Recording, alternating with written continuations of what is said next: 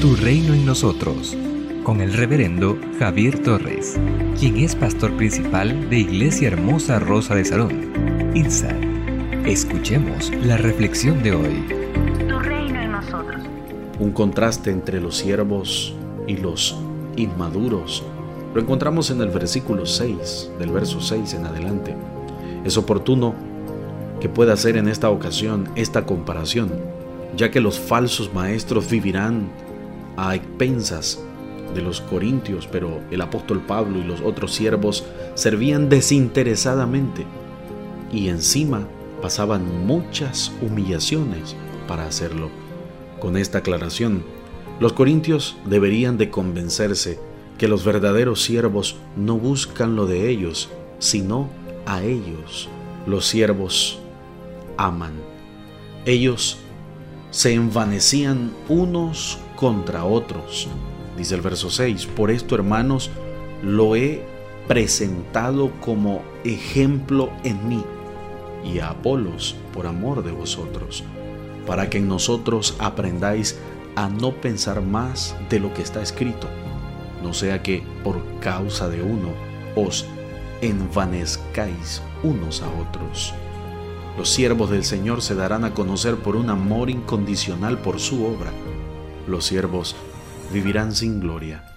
Ellos se gloriaban de sí mismos. Los inmaduros se gloriarán siempre. Los inmaduros se van a envanecer unos con otros. Dice la palabra de Dios en los versículos 7 al versículo 9.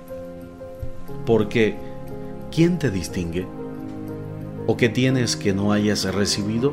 Y si lo recibiste, ¿por qué te enorgulleces como si no lo hubieras recibido? Ya estáis saciados, ya estáis ricos, sin nosotros reináis. Y ojalá reinaseis para que nosotros reinásemos también juntamente con vosotros. Pero según pienso, Dios nos ha exhibido a nosotros, los apóstoles, como postreros, como asentenciados a muerte, pues hemos llegado a ser espectáculo al mundo, a los ángeles y a los hombres. Los siervos verdaderos del Señor se darán a conocer.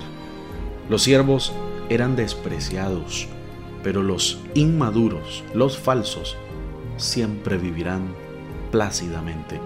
Versículo 10. Nosotros somos insensatos por amor de Cristo, mas vosotros prudentes en Cristo. Nosotros débiles, mas vosotros fuertes. Vosotros honorables, mas nosotros despreciados. Los siervos padecían muchas necesidades y aún padecemos necesidades los siervos del Señor en el contexto actual. Pero los inmaduros, los falsos, siempre anhelarán vivir cómodamente.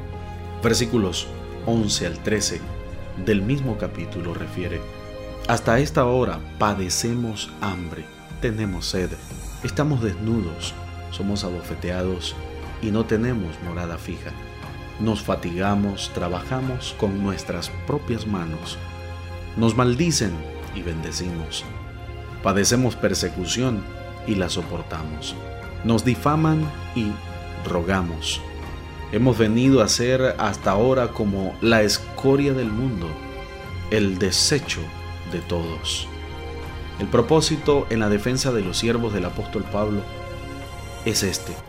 Y es importante que podamos entender cuáles son los principales objetivos del apóstol, inspirados por el Espíritu en este capítulo para escribir de esta manera acerca del ministerio de los verdaderos siervos de Dios, definitivamente él estaba muy comprometido con la obra del Señor en la tierra.